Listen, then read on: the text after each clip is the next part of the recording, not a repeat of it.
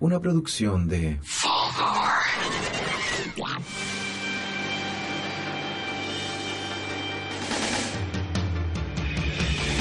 Tengo que ser siempre el mejor, mejor que nadie más. Hola a todos, muy bienvenidos a un nuevo capítulo de Quantum Astronomy. Mi nombre es Luis Rodríguez, soy astrofísico teórico y lamentablemente tuve que ser autorreferente porque mi compañero y amigo, Simón Ángel, más conocido como el infunable Simón, no se encuentra entre nosotros. Como ya lo hemos comentado, Simón tiene un vicio y le pagaron ayer y obviamente se gastó todo el sueldo en sopaipillas, así que eh, amaneció con dolor de guatita y no nos puede eh, acompañar esta vez. Pero eh, estoy con alguien especial esta vez, estoy con un invitado. Alguien cuyo único dios es Arceus. Alguien que se encomienda a la Santa Trinidad de Dialga, Palkia y Giratina. Alguien que cuando escuchó esta intro se paró, se puso en el mano el pecho y empezó a cantar este, este himno. Eh, alguien que cantaba el Poké Rap en las micros para comprar sus cartas Pokémon, para hacer el dinero. Más conocido como el Hitmonchan de la comedia. Estoy con el gran Ignacio Socias. Un aplauso para Ignacio. Oye, muchas gracias por, eh, por la invitación. Eh, estoy muy entusiasmado de lo que de lo que vaya a pasar. Yo te Bien. contaba de que, de que bueno, mi- mi- mi- mis conocimientos Pokémon están en un rango amplio pero acotado al mismo tiempo, ya que mi, mi, mi área son las, las primeras dos generaciones, Ya. que es de don- la generación de, de las cuales eh, juego cartas. Aproximadamente 250 Pokémones. Claro. Actualmente vamos como en 800 y algo. Eso, y, y yo soy como esos viejos conservadores, como no, eso no son del 250 adelante, no son Pokémon, son, En son mi- unos destartajos. En mis Claro. tiempos los Pokémones no eran así. Eh, Claro, entonces eh, sí, pero reconozco que ahí me, me he caído. He conocido gente muy conocedora de Pokémon que, que me, ha, me, ha, me ha sacado en cara todo el tiempo eso. Sin más, en las Mm. cartas me- de repente me dicen como, oye, no cachai tanto Pokémon, que puede ser. Eres- pero igual eres, eres un referente en la cultura pop de, de Pokémon. Sí, o sí, por los campeonatos, sí. ¿Es verdad eso que ganaste tres campeonatos de seguido de cartas En Pokémon? ¿El tricampeón? Me, me sorprende que se pregunte, o sea, alguien está diciendo que es mentira. Tengo que venir con las medallas. No, sí, jugué cartas por muchos años, en verdad, de forma, obviamente, entre comillas, competitiva, pero no es que fue todo, todo, todo el tiempo, pero sí, jugaba cartas y participaba en la comunidad de Vieja Escuela de Cartas Pokémon, que es una gran eh, comunidad. Y claro, gané tres torneos, eh, llegué a una final y, y después eh, no he podido participar los últimos dos años Ya. por ya compromisos laborales. Básicamente son los fines de semana los torneos y, y- y trabajo los fines de semana. Claro. Oye, ¿y esto hace cuánto más o menos fue? ¿Qué pasó? Esto fue en el Chile eh, en el Chile dormido. ¿Ya? Esto fue 2012, 13 y 14. Ah, igual relativamente hace poco. Sí, no, hace poco no. Tú pensaste que fue a los 9 años, claro. Claro, a los 13 años, ¿no? Es, es que a esa edad, por lo menos, yo jugaba cartas Pokémones, pero eran piratas, compraban en la feria. así Claro. Usualmente todos jugamos a esa edad. El problema es que yo no lo dejé, sí, ese fue el, ese fue el tema. Y, y claro, sí, pues eso eh, fue el año. Después la igual fue bonito porque la final fue hace. mm, eh, creo que hace dos años fue la. Hace dos torneos fue la, la final a la que le llegué. ¿Ya? Y yo ya venía hacia abajo en el fondo. Entonces fue como un poco eh, como Mickey Rourke en El Luchador, como una, un comeback, ¿cachai? ¿Y eso fue porque no te estabas actualizando con los Pokémon nuevos? Claro, bueno, ustedes me imagino que juegan juegos, como que el meta cambió en el fondo Claro. y yo no pude acomodarme al meta y de pronto ya todos decían, no, eso sí, no, ya lo perdió. Entonces llegar a una final para mí fue muy signi- significativo. De hecho, Pa- yo, yo lo llamaba el The Biggest Comeback Since Lazarus, eh, de una forma bien egopática. La- oye, para los que no entienden como lo que la palabra dijiste el meta, el meta es el Claro. juego del juego, es el juego dentro del juego. que Exactamente. serían estas batallas Pokémon eh, que hay que se actualizan cada generación prácticamente. Claro, y que como todo juego, como que tiene unas reglas, pero la aplicación eh, eh, particular de la regla como que da lugar a otro juego, como que el meta va cambiando, Exacto. por ejemplo en el LOL, según eh, qué personaje como que le hacen una mejora o lo empeoran, cambia el meta y de pronto está súper tirado por, no sé, pues para, qué sé yo, daño eh, físico, después daño mágico, bla, bla, bla. Acá pasó exactamente lo mismo. O sea, yo cuando chico jugaba cartas Pokémon, ¿Mm? jugaba con mi hermano y yo jugaba eh, con el mazo de Blaine Sí, y mi hermano con el eh, de la Misty. ya. Entonces teníamos una, él tenía una ventaja porque era tipo agua Claro. y yo tipo fuego. Y me de ahí hacíamos una cierta discusión al Pero respecto. Blaine pega como loco, sí, Sí, pega 120, es el sí, una locura, sí, una locura, sí. Sí. Oye, te tengo unas ciertas preguntas para, para irte conociendo en este mundillo, para que después empecemos a hablar a lo que nos, nos convocaba. Vamos a partir primero hablando de Pokémon en sí, Sí. ¿cierto? Entonces, lo primero, ¿cuál es tu Pokémon favorito? Oh, qué buena pregunta. Me encantaría así como dudarlo y pensarlo, pero lo sé al tiro, Chansey. Chansey. Sí, sí, sí. Oye, en el game del competitivo, no de cartas, sino de, de videojuegos, pues, sí, sí. Chansey es cabrona. No, y en cartas también. ¿Sí? Sí, sí, sí. Es que, es que pega muy fuerte. Y me gusta de Chansey que no, no pareciera que pega fuerte. Claro, es, ese Pokémon huevito que es una enfermera, es la claro. enfermera en la serie es la enfermera. Sí. Pero En- las cartas hace mucho daño. Mucho, mucho, mucho, mucho. En, en el competitivo de videojuegos resiste mucho. Esa es la ventaja, es como Claro. una muralla. Ah, claro, bueno, las cartas también de- tiene 120 de HP y finalmente se utiliza como, claro, porque en el fondo eh, pega mucho y puede administrar muy bien el daño que se hace a sí mismo y que, y que le hacen. ¿cachai? ¿No? Una carta maravillosa. Sí. Eh, ¿Juegas solo cartas Pokémon o también jugaste los videojuegos en algún momento? Jugué los videojuegos, pero no, no, no fui tan experto. De hecho, yo tengo un amigo que se llama Benjamín Gómez, que es eh, ha sido ya mucho a las cartas y a todo el mundo Pokémon, y él se lo sabe de memoria y como que él me ha, me ha metido en el juego, pero, pero yo soy particularmente eh, bueno para las cartas, porque me, o sea, me gusta jugar cartas, pero es porque me gusta competir. ¿Cachai? Entonces, me gustan los juegos que eh, uno contra otro, aunque el, juego te permite eso como con, lo, con el Battle, ¿cachai? Como que hay torneos de eso también, no, no, no tengo la paciencia ni la dedicación de, de cuidar huevitos. y- Claro, el, este, el jue- videojuego te requiere más tiempo Muchísimo, en ese sentido. sí. Pero igual el tema de las cartas, de buscar la que tú necesitas, eh, no sé, pu- conseguirla, es Claro. un- es, es otro- es como en la vida real, lo mismo que estás haciendo en el... Pero las Bueno. en la comunidad de cartas antiguas Pokémon, que la pueden buscar, se llama eh, Old School, eh, no, Vieja Escuela TSG en, en Facebook, creo. Claro, tiene una particularidad bastante llamativa, que es que como ya son cartas viejas que ya no se imprimen, hay un hay un mercado acotado de cartas que genera escasez en el fondo. No hay tantas cartas viejas circulando y en un momento el mercado chileno empezó a comprar lo que había en internet y las Mm. cartas empezaron a subir de precio. Y el juego de cartas Pokémon de pronto se, transfer- se transformó en un pay to win, ¿cachai? Claro. Que es como una de las cosas más malas que le puede pasar a un juego en todo sentido, que se refiere a estos juegos que, que eres bueno en la medida que pagué. Claro, Y paga la- para ganar, Claro, literalmente. y en una movida que bordea el socialismo castro chavista, Ya. las cartas Pokémon, la comunidad vieja escuela, permitió la autoimpresión de cartas Ya, mediante un sistema de fichas que cumple con los requisitos finalmente, claro. pero tú puedes tener cartas falsas y son tan válidas como las verdaderas. Entonces, gana quien. O sea, todos queremos tener cartas verdaderas porque nos gustan como objeto coleccionable. Claro. De hecho, eh, nunca he querido calcular cuánto se me ha ido en, ese, en esa pasta base, claro. Podría haber pagado el CAE quizás. Claro, sí, sí, sí, sí. Pero, claro, pero sí tiene esta cuestión castro eh, chavista bolivariana de que puede, que, que es colectivo en el fondo. O sea, que no, no, no, no hay una. eh, que como que no tiene que ser reales. Igual es nostálgico porque cuando chico las cartas Pokémon eran caras. O sea, Muy para, caras, para el Chile de ese entonces, estamos hablando del 90 y No, algo. inabarcable. Y las- uno los terminaba comprando pirata en la feria. Sí. O, o- o nos pasábamos a mito. También, era la versión más barata. La gente pudiente jugaba Magic y, Claro. y Pokémon. Y los que no éramos pobres comprábamos en la feria y más encima estaban en inglés. Entonces era teníais que traducirla con el pequeño Larus, que es Sí, gigante, weón. Me acuerdo, me acuerdo de, de- de esa época. O finalmente estáis condenados a tener cartas malas también. Sí, Como, sí, qué terrible. Qué, te- qué época. Y aparte que las cartas, no sé si te pasó, pero generaban una codicia inusitada entre los niños, que era como a uno le salió un Charizard en un sobre y todo el barrio se lo quería cagar Sí. para quitarle su Charizard, ¿cachai? Era como una... Era una cosa bien oscura lo que generan las cartas, porque generan ansiedad, ambición. sí. En- Era la- una adicción muy potente entre los cabros chicos. Bueno, yo tenía un Charizard eh, y lo cambié, me acuerdo que me compré un sobre y me salió un Raichu. ¿Ya? Y unas personas que eran coleccionistas les faltaba el Raichu me lo cambiaron por el Charizard. Por un Charizard. Por un Charizard. Yo ese, ese Charizard sé que vale mucha plata, Sí, sí, sí. pero el problema es que mi mamá me lo botó.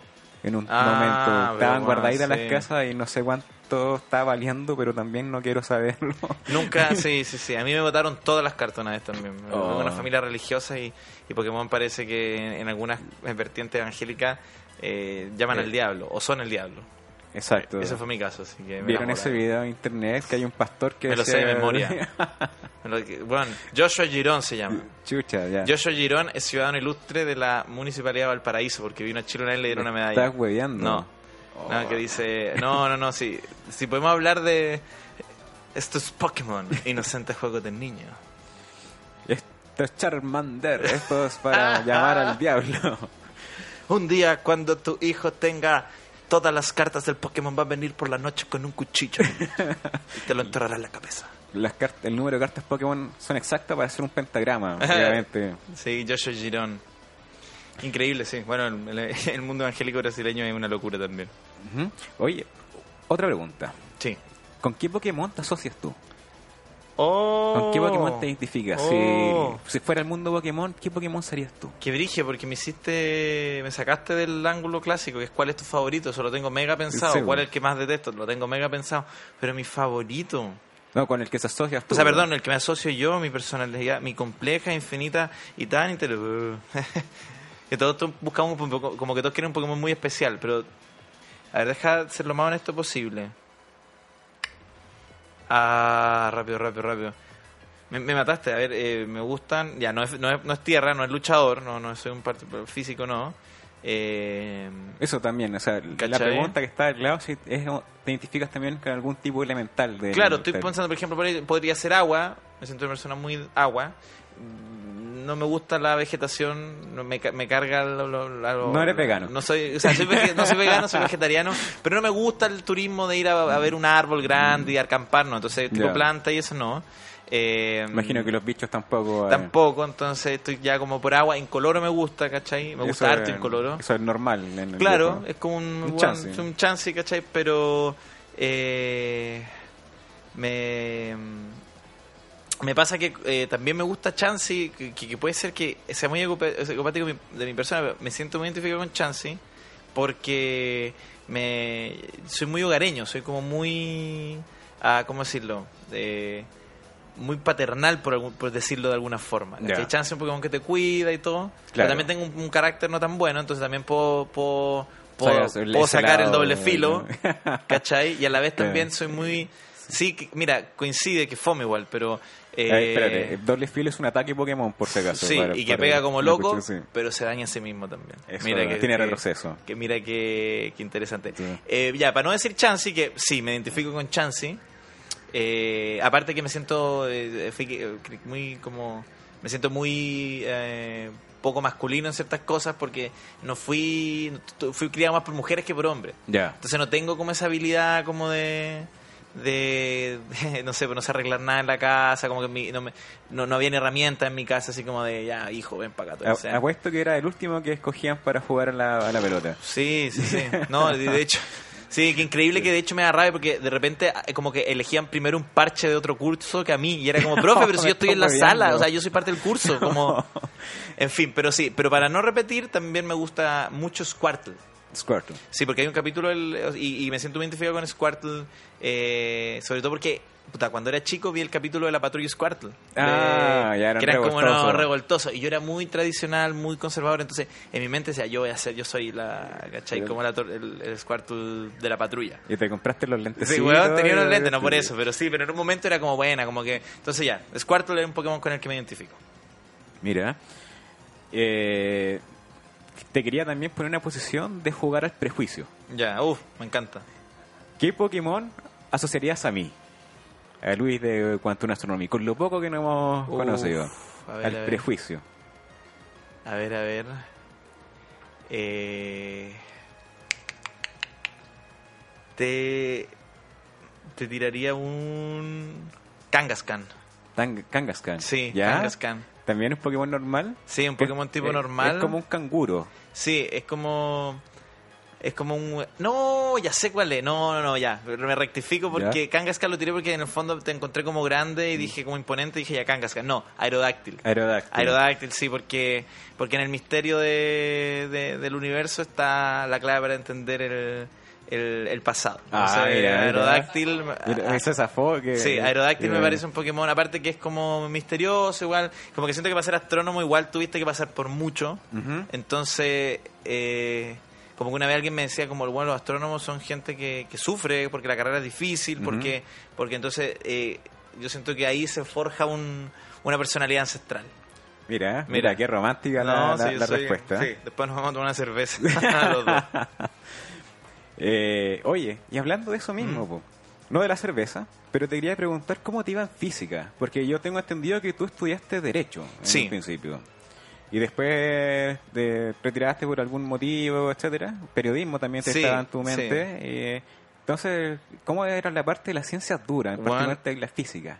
estáis tocando un tema súper eh, profundo porque no, no lo dije por pero a mí física me ha gustado me- o sea me gusta mucho física me gusta mucho eh, como el tema del como del universo obviamente no soy un conocedor he visto muchos videos con un amigo que obviamente enganchó más pero veíamos siempre videos de YouTube de hecho nos queríamos organizar para una charla que hubo hace poco vamos a las charlas que hace este centro de la Chile que son como de divulgación eh, astronómica Sí, que, eh, mm, tiene varios, sí, po, Sí, pero- hay, hay uno que, que vamos siempre que es una sigla, que es como al... ¿El.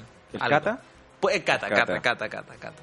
Centro Y- de Astrofísica y Tecnología Afines, por cierto. Sí, pues, y con mi amigo Andrés vamos a eso. Y sabéis que con física me pasó algo muy interesante. ¿Ya? Que yo creo que, bueno, como que ustedes lo podrían diagnosticar mejor. Yo era muy malo en matemáticas, pero particularmente malo porque no tenía un pensamiento lógico matemático o lo Claro. desarrollé súper tarde. Y, y era, bueno, malo en el fondo y era muy me frustraba muy rápido.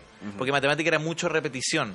Exacto. ¿Cachai? Muy Mucha- mecánico. Muy mecánico y, y como de hacerlo varias veces hasta que salga bien y tu mente de alguna forma hacía esa conexión neuronal que antes no existía y sabís multiplicar, De ¿cachai? hecho, un paréntesis ahí. Sí. Eso es lo que te enseñan en la media, pero después en matemática en la universidad es todo lo contrario.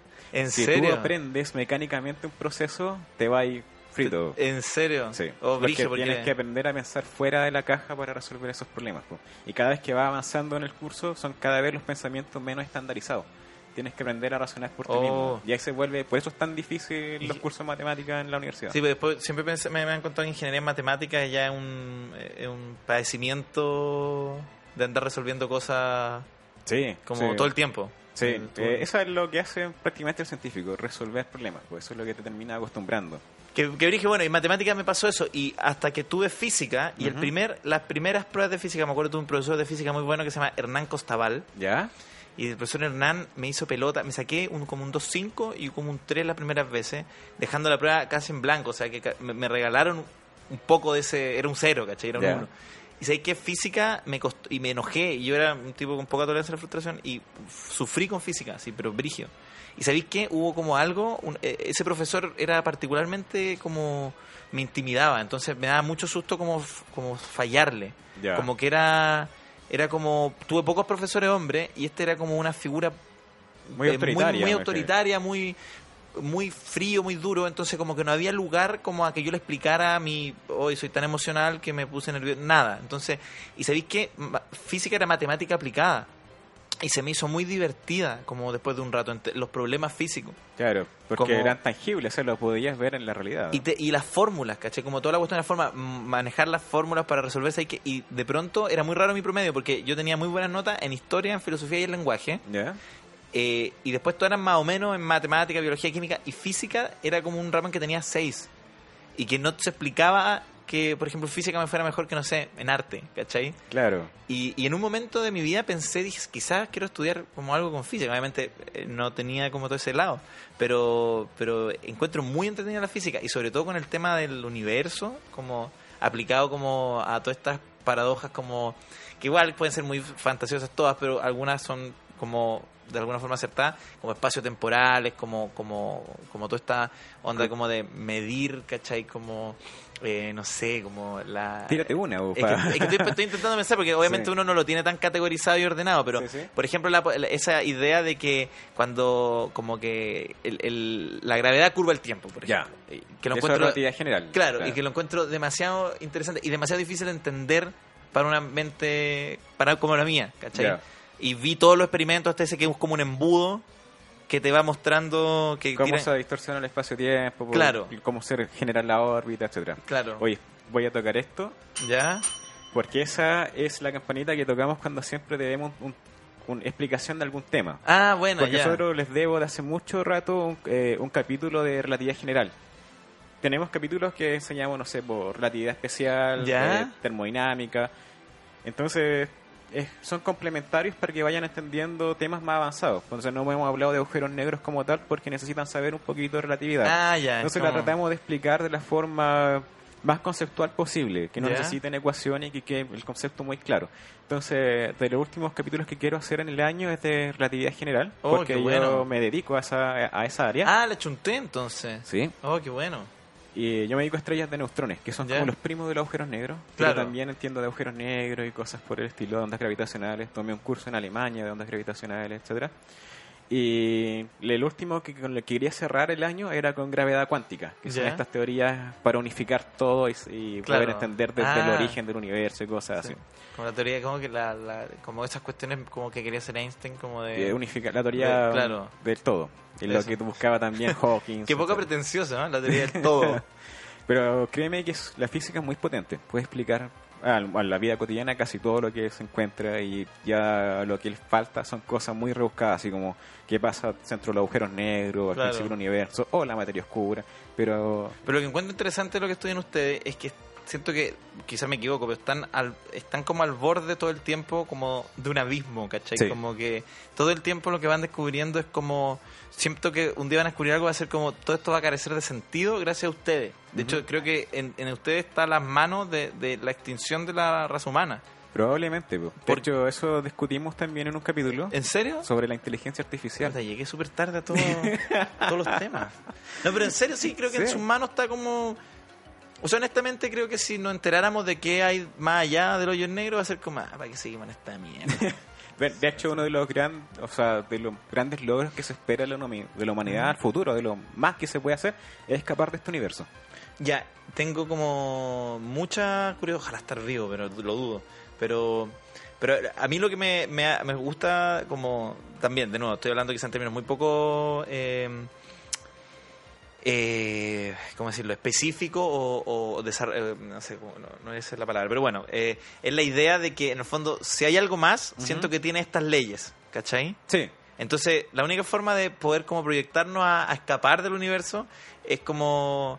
Porque creo que si hay algo más y, y hay una mente creadora, debe, debe estar hecho de esta materia también de alguna forma, pero organizada de, de, de- de- distintas O sea, forma. nos, nos estamos desviando un poquito del tema central, pero Claro. te voy a responder esto, volvemos al tema y Ya. lo podemos discutir acá eh, en los cortes, la- dudas que tengas, ¿cachai? y si quieres venir otra vez Sí, para- a discutir estos temas, bienvenido. De hecho, vamos a organizar una noche de observación acá en las azoteas con telescopio En serio, y bueno. con, con comida, etcétera. Así que también quedan invitados para, para eso. Ya.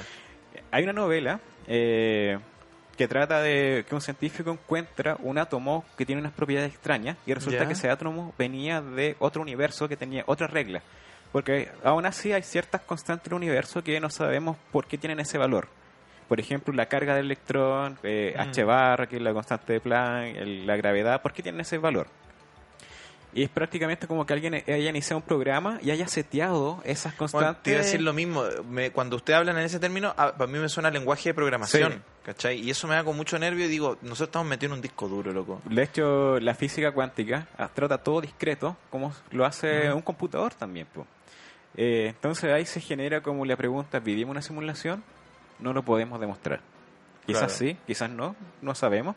Pero la cosa es que eh, hay estas ciertas variables, pareciera que fueran seteadas al principio del universo y se dejó evolucionar este modelo. Sí. Y, y eso- este universo nosotros es una burbuja eh, evolucionando con estas condiciones, pero pueden haber otros universos evolucionando con otras condiciones distintas.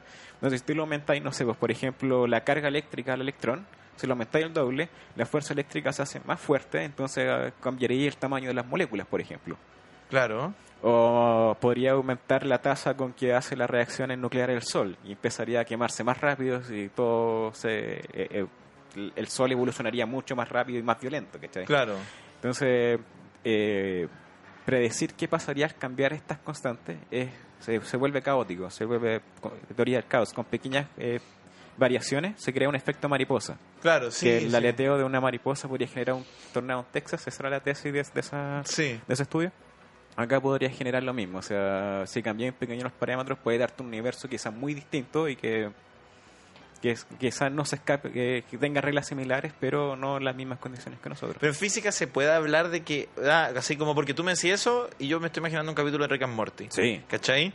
Pero en física, en términos como ya profesional, académico, se puede hablar de decir, no, mira, puede haber otro universo que... Sí, Y no es como te vaya a mirar raro, así No. como, uy, qué extraño lo que No, está de diciendo. hecho, por ejemplo, cuando se hablaba de agujeros negros, al principio no se sabía si existían. Eh, lo que pasa es que trabaja la física teórica con la experimental de la mano. Entonces, la experimental mide algo que es raro, que no está en el modelo, tiene que aparecer un teórico para explicar qué pasa. Claro. Y eso puede ser transgrediendo las reglas que había o eh, reinterpretando bien lo que se encontraba. O puede haber un teórico que encuentra algo nuevo y tienes que aparecer los experimentales tratar de medirlo. Claro, ah, ya. Entonces, algo pasaba, por ejemplo, con, con las leyes de Newton, que no se podía predecir el movimiento de Mercurio alrededor del Sol de forma precisa. Mm. Faltaba algo, apareció Einstein, eh, generó la teoría de relatividad, y esa teoría también predecía cosas más generales, una, más amplio de cuestiones. Eh, predecía los agujeros negros, por ejemplo. Y Einstein no lo encontró. Eh, fue un tipo que se llama Karl Schwarzschild, que Mm. peleaba en el frente alemán en la Primera Guerra Mundial. Ya. Mientras estaba en la trinchera, desarrolló las cuestiones. Se la- Bueno, perdón que te interrumpa, eso te puede tener una explicación científica, perdón que me esté Sí, tomando sí. de decirle una explicación científica a un científico, pero una vez eh, conocí el caso en un, en un video de YouTube de un japonés que se, para pensar se sometía a situaciones extremas Sí. y se intentaba ahogar. O también con frío y hambre. Y con, sí, y decía, él decía, cuando estoy a punto de ahogarme, él calculó todo y dice, cuando estoy a punto de ahogarme, vienen ideas a mi mente de forma eh, brígida. Entonces era chistoso que tenía una libreta, toda mojada como al lado de la piscina, pero anotaba las cosas apenas salía. Entonces, me, me- cuando tienen sexo y se asfixian así. Claro, como sí, que po, el orgasmo te aumenta. exactamente, buscando eh, experiencias límite. Entonces me imagino, ah, ¿cómo se llama? Eh, Car- Karl Schwarzschild. Me imagino que quizá, porque uno dice, oh, ¿cómo lo hizo? Quizá la trinchera lo ayudó a pensar...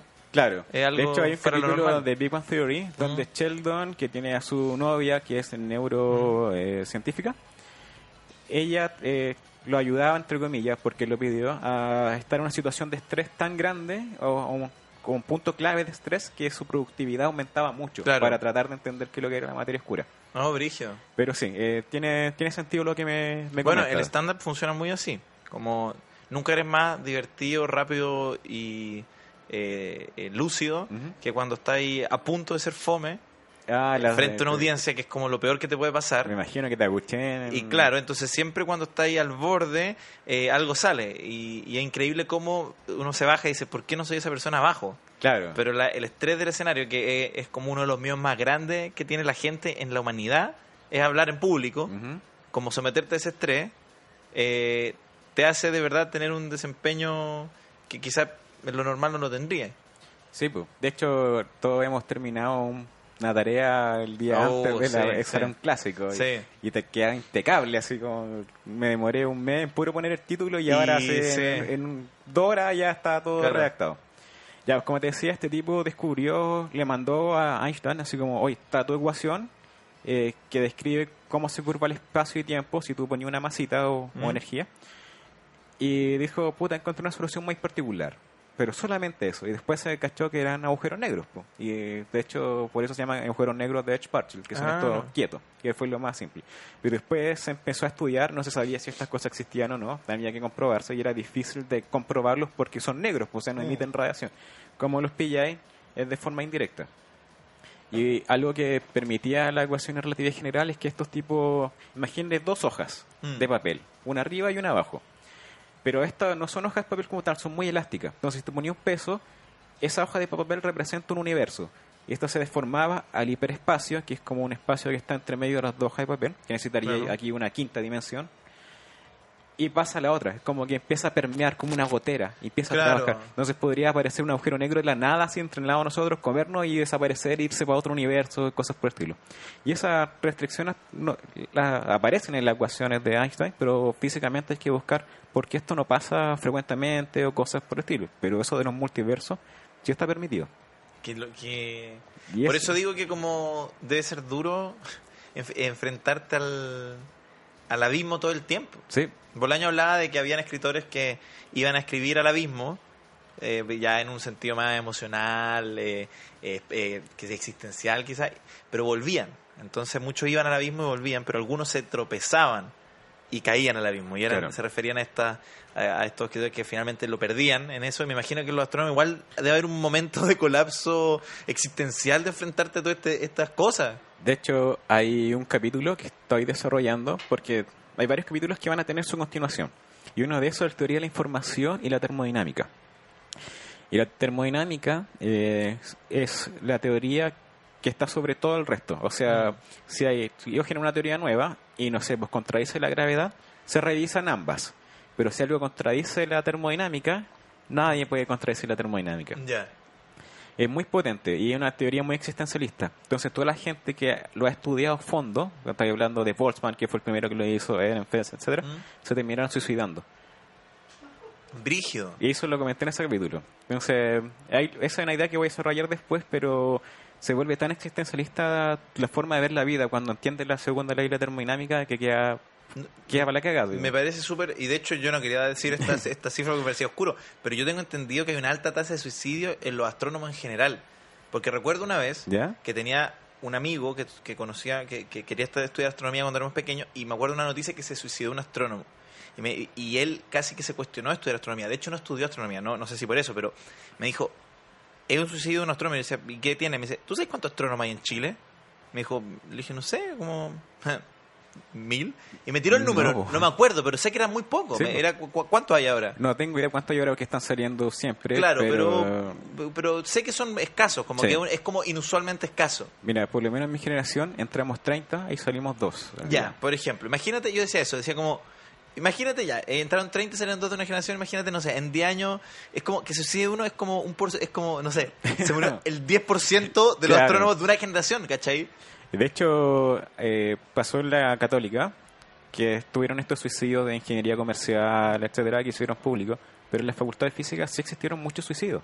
Sí, Porque una carrera muy difícil, muy dura, y los profesores en esos tiempos también eran muy brutos. Sí. Entonces se volvió un ambiente súper hostil y te sentías muy idiota. O sea, de hecho, eh, llegaba un punto cuando yo entré, si te echaba ahí un ramo, te decían cámbiate de ingeniería porque un astrónomo no se puede echar ramos. Sí, muy elitista. sí. Entonces, se entiende por qué es tan eh, depresiva en ese sentido, muy exigente y, y muy larga la carrera. Entonces, Sí. terminaste tu licenciatura, después tienes que hacer un posgrado, generalmente un magíster, después tienes que hacer doctorado, Claro. después tienes que hacer un postdoc y ahí tienes que estar Claro. haciendo varios postdocs hasta que recién encuentres pega estable como profesor. Entonces, igual es, un- Ah, es harto un sacrificio, camino muy largo por recorrer. Muy largo, pero qué interesante, bueno, no es pero qué interesante escuchar eso como en el sentido como de la salud mental de, eh, eh, de un astrónomo. Sí. Porque yo, por ejemplo, yo, yo cuando veo mi trabajo digo, yo, yo técnicamente soy como un cesante.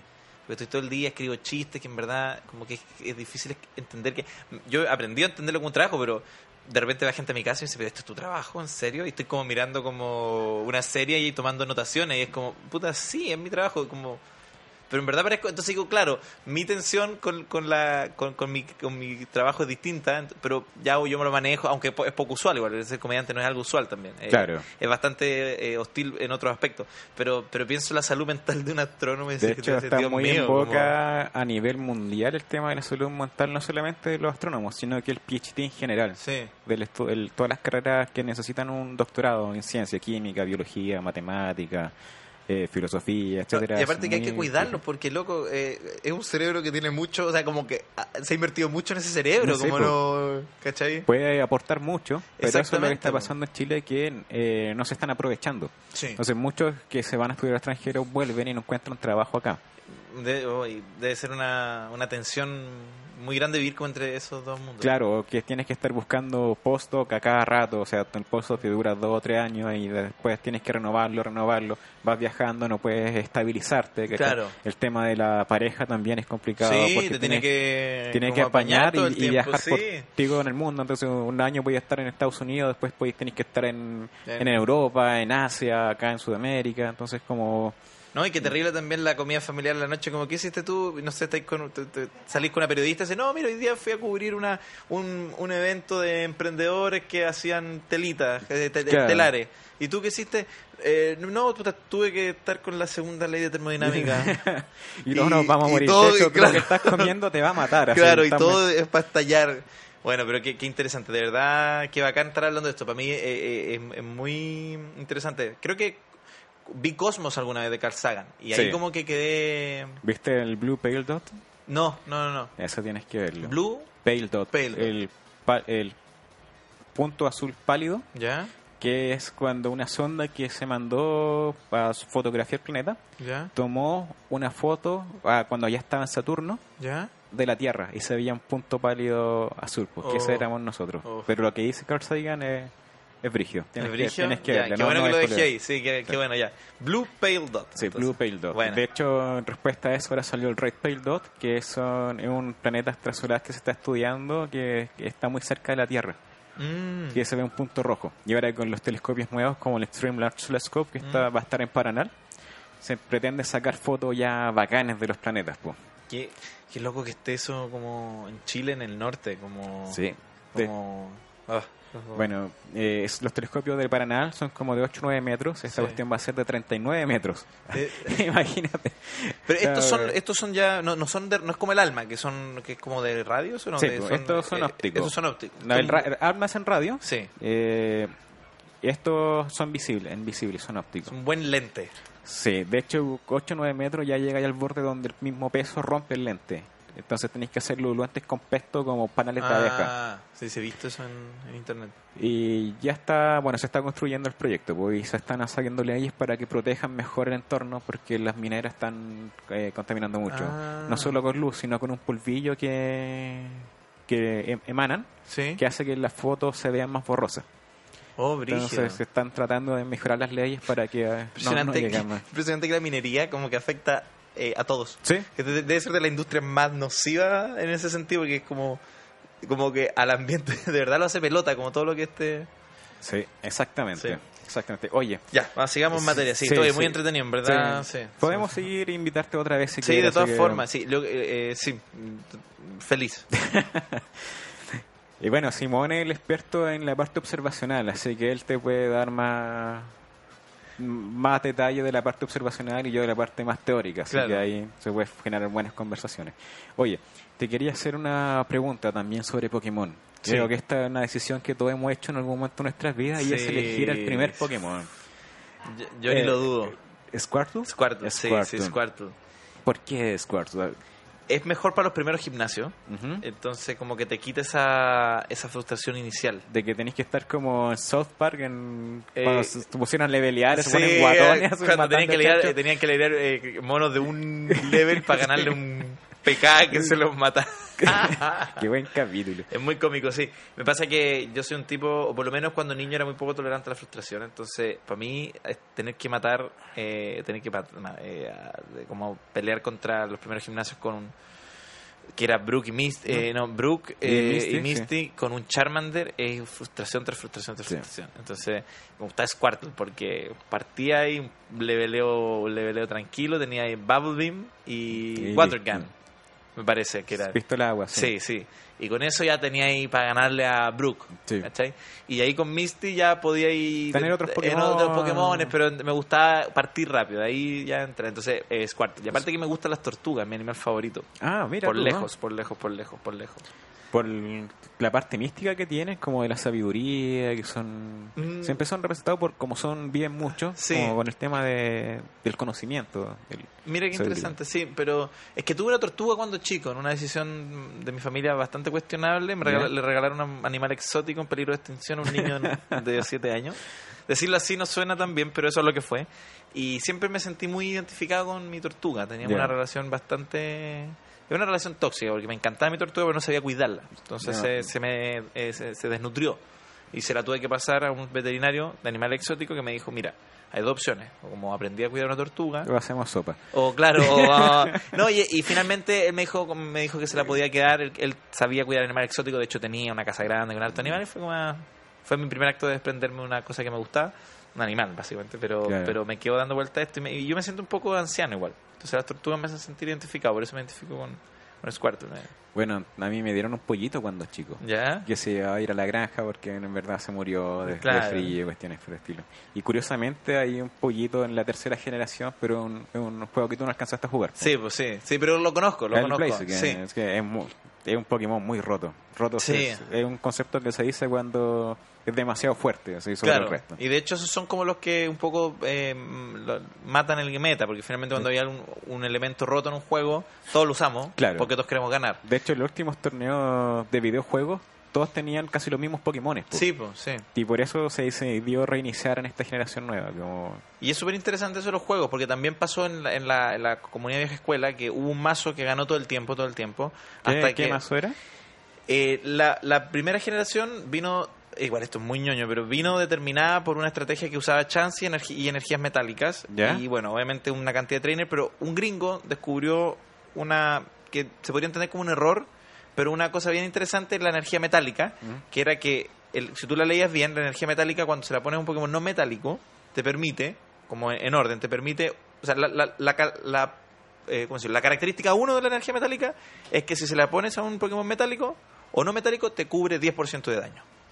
Del daño que tú recibas, 10%. O sea, perdón, eh, 10 de HP, o sea, 10 de- de- del daño.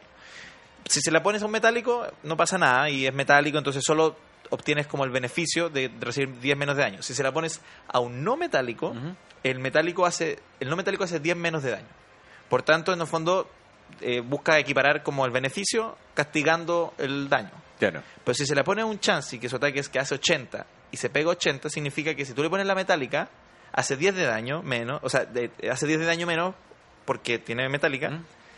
y a la vez se cubre por el efecto de la Ah. metálica 10. Pero había, un, acá había una minucia que era que el, el daño que se hace a sí mismo chance también se reduce en 10 por el castigo de la metálica. Es una, es una cuestión bien... Una, Letra de y yo, la, yo, la expliqué, yo la expliqué de forma muy poco clara, entonces pero finalmente era una estrategia que como que rompió el juego por mucho tiempo. Ya. Y acá en Chile eso se repitió, se repitió, se repitió, se repitió, se repitió, hasta que eh, apare- alguien se avivó y descubrió eh, que existía como otra estrategia que utiliza a eh, eh, un Pokémon que se llama Golbat. Ya, es un- Eh, como un murciélago. Sí, un murciélago que viene de Subat Golbat y que es capaz de hacer daño eh, a través del poder Pokémon que en, la- en el meta gringo no estaba mm, eh, no, no se usaba porque estaba permitido un Pokémon que se llama Slowking que también rompió el juego pero es un caso bueno porque el meta gringo es sumamente distinto pero el meta chileno no tiene Slowking entonces alguien descubrió eso y ahí el meta se movió y hasta ahora eh, está como bien eh, misceláneo. De hecho creo que es un formato que recomiendo mucho a la gente que le gustan las cartas y que no tiene tiempo de jugar todos los fines de semana como en Magic por ejemplo que el vieja escuela de Pokémon te permite jugar no tanto pero mantenerte en en buen ritmo, ¿cachai? Como que no tenéis que estar todos los fines de semana así como, ah, quiero hacerme. Porque finalmente igual es un formato más o menos estancado que no, no varía tanto, entonces eh, te permite, no sé, jugar una vez al mes y puedes estar súper eh, en onda. Eh, ¿en dónde? Tú ocupabas mazo incoloro, me imagino. Sí, yo soy de la, de la onda de mazo incoloro, pero duro. Sí. De hecho, en el juego, los Pokémon incolores no- eran como, entre comillas, los más básicos, pero Sí. resultó ser uno de los tipos más fuertes en primera generación. Sí, pues sí. Y en primera generación, en el videojuego, estaba roto el psíquico. Era, Sí, sí, a la Kazam. Sí. Sí. Y eso era de la Kazam por era una locura. problemas de programación que hubo ahí. Sí. Pero Pero finalmente era porque le pusieron el ataque especial. eh, ¿A eso te refieres? Como que el- especial y defensa especial lo eh, mismo y, claro. el- y no tenían un counter porque inicialmente Sí. iban a ser los fantasmas pero se dio vuelta y estos eran efectivos contra los fantasmas Sí. versus que estaba pensado que los fantasmas sean efectivos contra ellos entonces Sí, no había nadie que los parara No, sí, yo me acuerdo que Psychic de la Kazam, en el fondo, o sea, todas las alineaciones tenían una Kazam con Psychic, con Psybeam y, y no me acuerdo qué más que eran. y también el Mewtwo Eh, Sí. ese está ultra roto de hecho yo lo jugué más Pokémon Stadium también y ahí era casi imposible ganarle a ese, a ese tipo Sí, ahí, ahí me pierdo un poco, pero sé que hay Pokémon muy divertidos. Siempre me acuerdo de una, un amigo tenía una estrategia con, con, con Marowak, ya que de mucha tierra. velocidad. Claro, sí. Tierra también es muy fuerte. Ahora, como lo que habíamos dicho, el tema de Squirtle, Bulbasaur o Charmander, Mm. desde el punto de vista, yo creo que de desarrollo de juegos eh, era como nivel fácil, difícil y medio. Sí, Pero si tomáis todos los Pokémon de cada gimnasio, o sea, de los líderes, vaya a tener que es súper efectivo el Charmander es el 15% solamente. ¿En serio? Sí. Bulbasaur es 36 y Squirtle un 42%. O sea, efectivamente. Efectivamente, Squirtle- viste, era más... Y súper débil. O sea, que el- los Pokémon en el gimnasio sean efectivos Sí. contra esto. El Charmander es 38, Bulbasaur es 41 y Squirtle un 24. Ah, mira qué interesante, como... eh, finalmente igual tiene un, un- como una nivelación en el fondo, la, la facilidad del, del comienzo. Sí.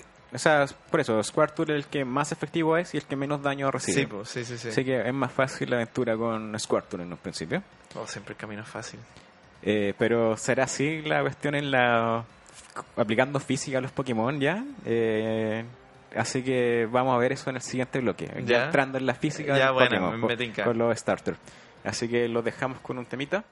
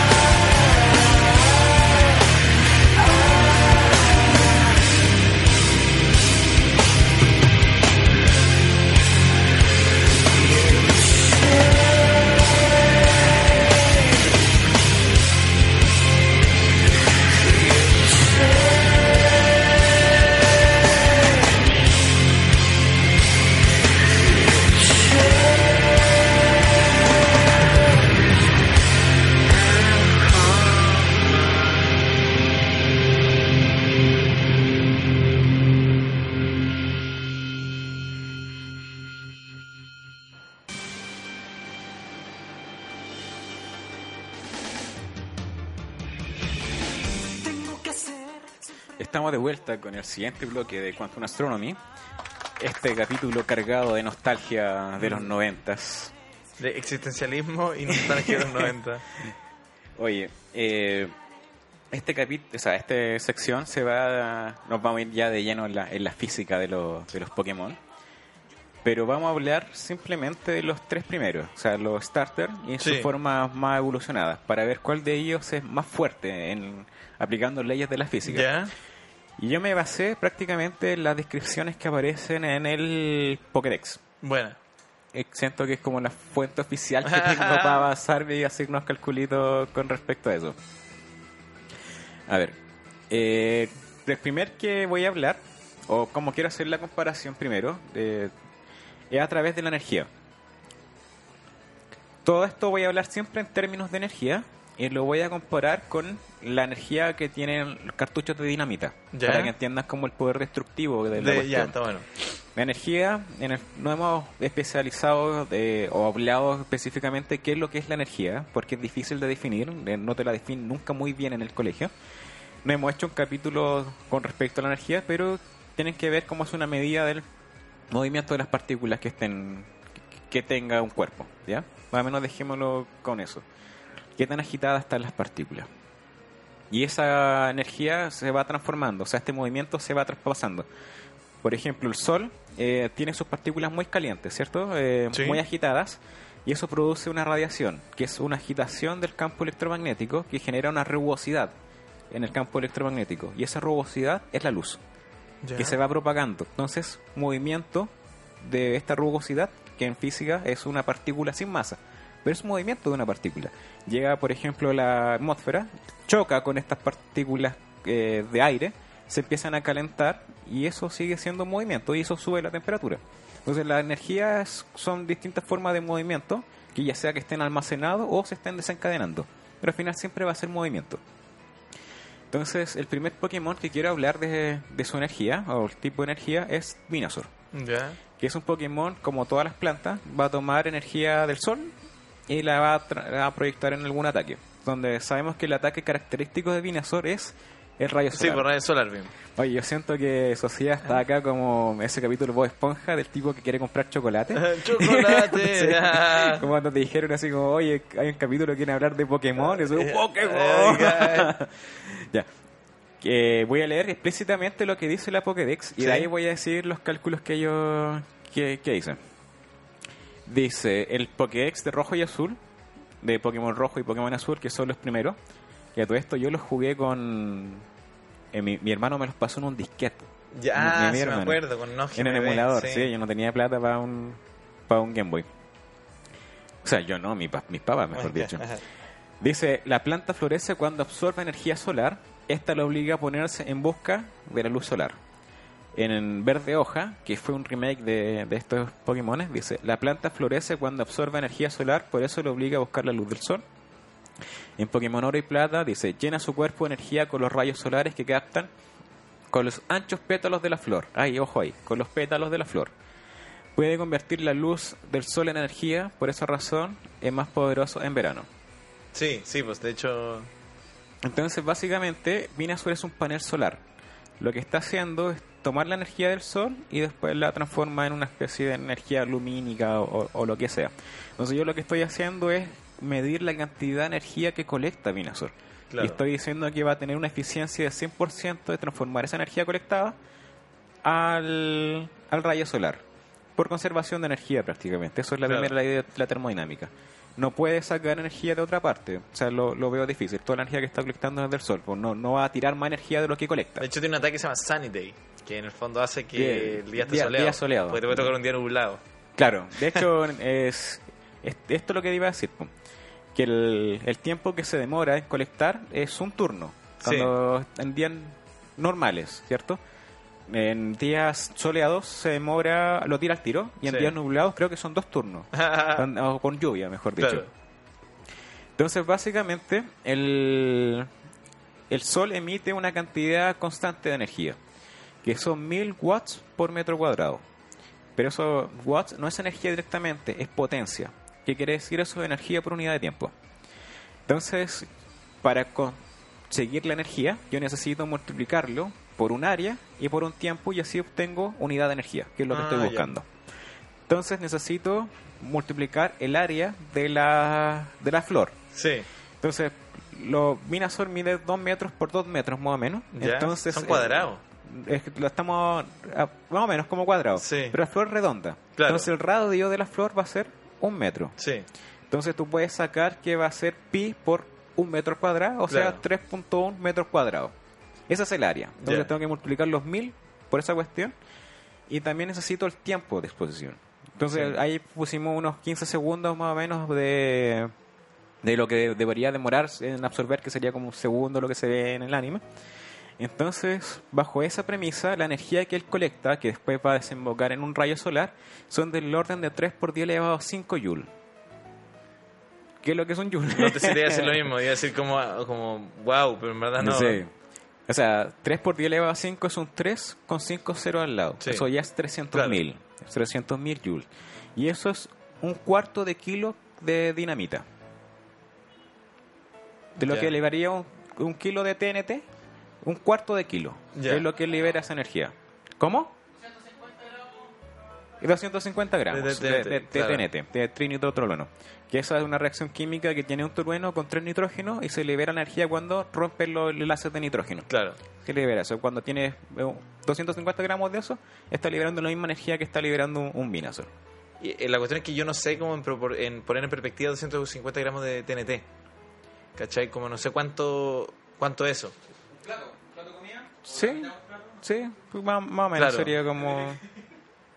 Es como un cartucho. No, Más o menos como, claro, como la, la mitad de un paquete de, de kilo de harina, De- ¿cachai? claro. Porque estamos hablando en, en proporción volumétrica, estamos Claro. hablando así, pero es un puñadito de TNT. Eso es lo que quiero que saquen, que sea un, un puñadito de dinamita. Ya. 300.000 joules. Ahora vamos con Blastoise, Sí. ¿ya? Eso igual es, par- es- es particular porque en el fondo eh, es como el golpe de la fuerza del agua en el fondo. Sí. No es explosiva, por decirlo. Con la presión. De hecho, eso es lo mismo que estamos... Lo, lo calculé así. Eh, voy a leer lo que dice la Pokédex y después voy a explicar cómo calculé Sí. esta cuestión. Dice, un brutal Pokémon con reactores de agua en su caparazón. Estos son usados para rápidos eh, placajes. ¿Ya? Eso es en rojo y azul, en Pokémon amarilla. Cuando ataca un enemigo, su descarga de agua es, es aún más potente que la manga de un bombero. Ya. O sea, tiene que ver ya con presión que esté llevando el, el agua, es pura hidrodinámica. Y en oro y plata dice deliberadamente se hace más pesado para contrarrestar la fuerza de los chorros de agua que dispara. Eso tiene sentido, porque Sí. es como cuando disparáis un rifle, tenía el retroceso, no te saldría hacia atrás. Claro. También me imagino que una forma del tipo de absorber el agua del suelo, algo para... Porque estás tirando agua y si tiráis Sí. mucha, estáis liberando masa. Entonces, si tiráis mucha agua, Claro. hay una cuestión que es conservación de masa. Entonces, si yo peso 100 kilos y tiro 200 kilos de agua, es como, ¿de dónde ¿De sale dónde otro? ya, sí. Ese es el punto. Y bueno, igual el agua uno no la tiene que subestimar. Yo he visto un montón de videos de internet bastante adictivos donde cortan cosas como con, con un chorro de agua. Sí, pues. De hecho, ese dice el- los cañones de su concha disparan chorros de agua capaces de hacer agujeros en las planchas de acero. Ya, es un dato interesante. Sí. Eh, entonces, el mayor ataque de este, el característico es la hidrobomba. Sí, sí, sí. ¿Ya? Entonces, como le calculé? Eh, con ecuación hidrodinámica, que prácticamente eh, eh, tomé en consideración el tamaño de los cañones en su proporción de, de altura. Mide Claro. como un metro sesenta, un metro setenta Blastoise, de acuerdo a los Pokémon. Entonces, lo que yo estoy midiendo es la energía cinética con la que sale el agua. Y eso va a depender prácticamente de la densidad del agua, que se termina cancelando, el volumen de, de agua que esté tirando, la velocidad con que sale y el área. Sí. Como cuando tú estás regando y apretáis el- la manguera y sale bueno. con más presión, eh, ocupé más o menos ese, ese tipo de, de cálculo. Entonces, bajo esa premisa, la energía que tira es un millón de joules, 10 elevado a 6. Ya. O sea, eh, equivale a un kilo de TNT. Ah, pero. Es más fuerte que sí, viene bastante, ya. Es harto, o sea, Es ya bastante, sí, es una explosión como- ya considerable. Y ahora viene Charizard. Ya.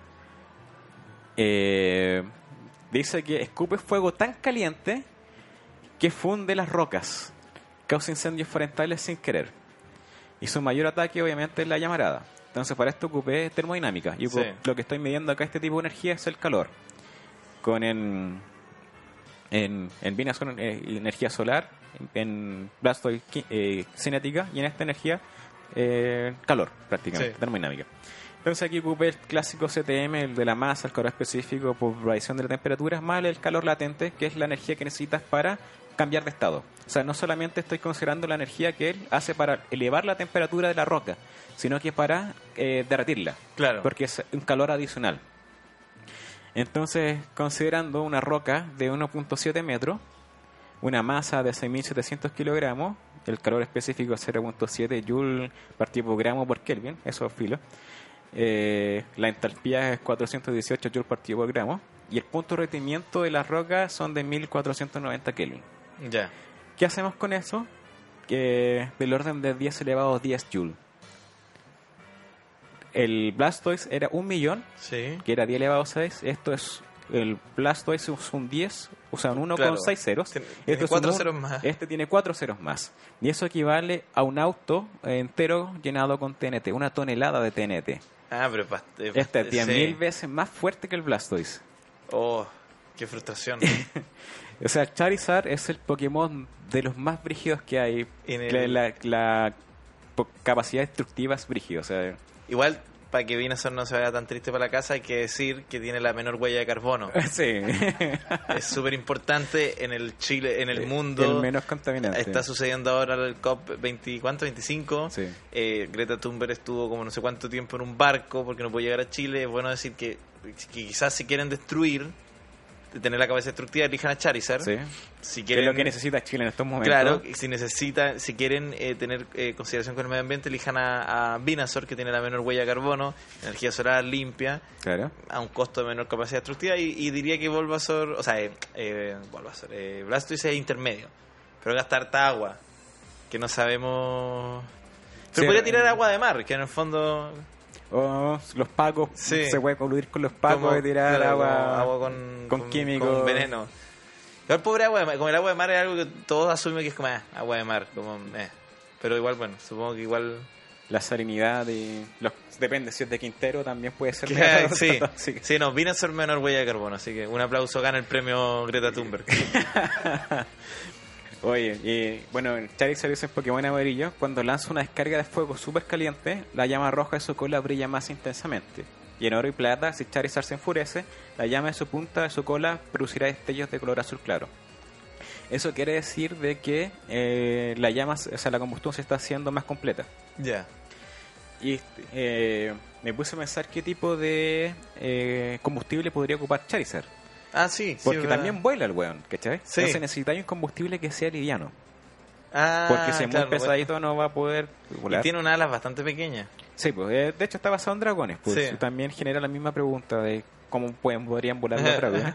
Y el, bueno, quizás tiene algún órgano que, que filtra este elemento, porque hay máquinas térmicas que lo pueden hacer, que ocupe hidrógeno. El hidrógeno es un elemento químico muy abundante, es el más abundante del universo Sí. y muy eh, volátil. Se combina Mm. con el oxígeno y hace agua. Eso, es- eso es Ah. rígido. Pero la llama que puede producir ese lo ocupan en soldadura de, de alta energía y la llama alcanza unos 3000 grados Celsius, o sea, suficiente para eh, quemar la, la roca, Claro. fundirla y, y lo suficientemente liviano para que te pueda permitir volar probablemente y te Claro. ayude a volar por- como un globo. Si el globo lo lleváis con helio, se Sí, a subir y el hidrógeno es más liviano que el helio. Ah, y, y, y Charizard aparte es rápido. Es rápido. puede, hace semictos, que es que Sí, te agarra y... Movimiento sísmico, claro. Así que una opción de combustible es el hidrógeno, así que es bastante eh, también Eh, eh, ¿huella de eh, carbono? claro, environment friendly, Ya. Porque está produciendo agua más encima, po, y no está liberando carbono Eh, ni ah, nada. qué interesante, Así eh. que Pero también- tendrá menos huella de carbono que, que Venusaur. no sé, es que depende de lo que quemes. Claro, sí, igual Y- es verdad, el y- daño que... Y también de- depende de si vale la pena lo que está quemando lo que, o, Sí. o no lo que está quemando. Si, si es un Paco, podríamos discutir eso. Ya, eh, Ignacio, creo que terminamos con este bloque. El tercer bloque lo vamos a dejar pendiente o para un nuevo capítulo de, de- Oye, de sí, pues, Pokémon. muchas gracias, de verdad lo, lo pasé muy bien y, y qué bueno irme con todos estos datos con los cuales me voy a, hacer el lindo en mi comunidad Pokémon. Ahora, la próxima ahora vez. vas a llegar a elegir a Charmander Claro. juegues Pokémon. No, la próxima vez va a decir, ¿ustedes sabían que va a pasar alguna física? Y va a ser como, ¿qué? ¿Cómo sabe tanto? Oye, después vamos a analizar el eléctrico, el metal, tierra, tipo hielo, que también tiene que ver con termodinámica. Pero son cositas interesante. que nos quedaron ahí en el tintero en esta sí. de Y ciencia me, pop. me llama la atención como el, el, el incoloro, como que me parece que cómo se puede analizar el incoloro. Voy a hacer un Eh, desafío Sí, de porque cómo- es como... eh, Es interesante, es interesante porque tiene... Eh, que es la cuestión, a veces las preguntas fundamentales son las más difíciles de responder, porque Sí. el incoloro es, lo representa lo cotidiano. Sí, Y, por ejemplo, nosotros ocupamos la palabra tiempo, pero si te pregunto, ¿qué es el tiempo? sí. eh, Ahí queda la cagada. no, o qué es el espacio y definir esas cosas, créeme que son cachitos. Ya, eh, los dejamos con esto. eh, vamos a tener un deber cívico ahora que tenemos que ir a protestar Sí, a Plaza Italia, sí. así que es hora de salir. Así que muchas gracias por escucharnos y nos vemos una próxima. Muchas gracias, chiquillos, se pasaron.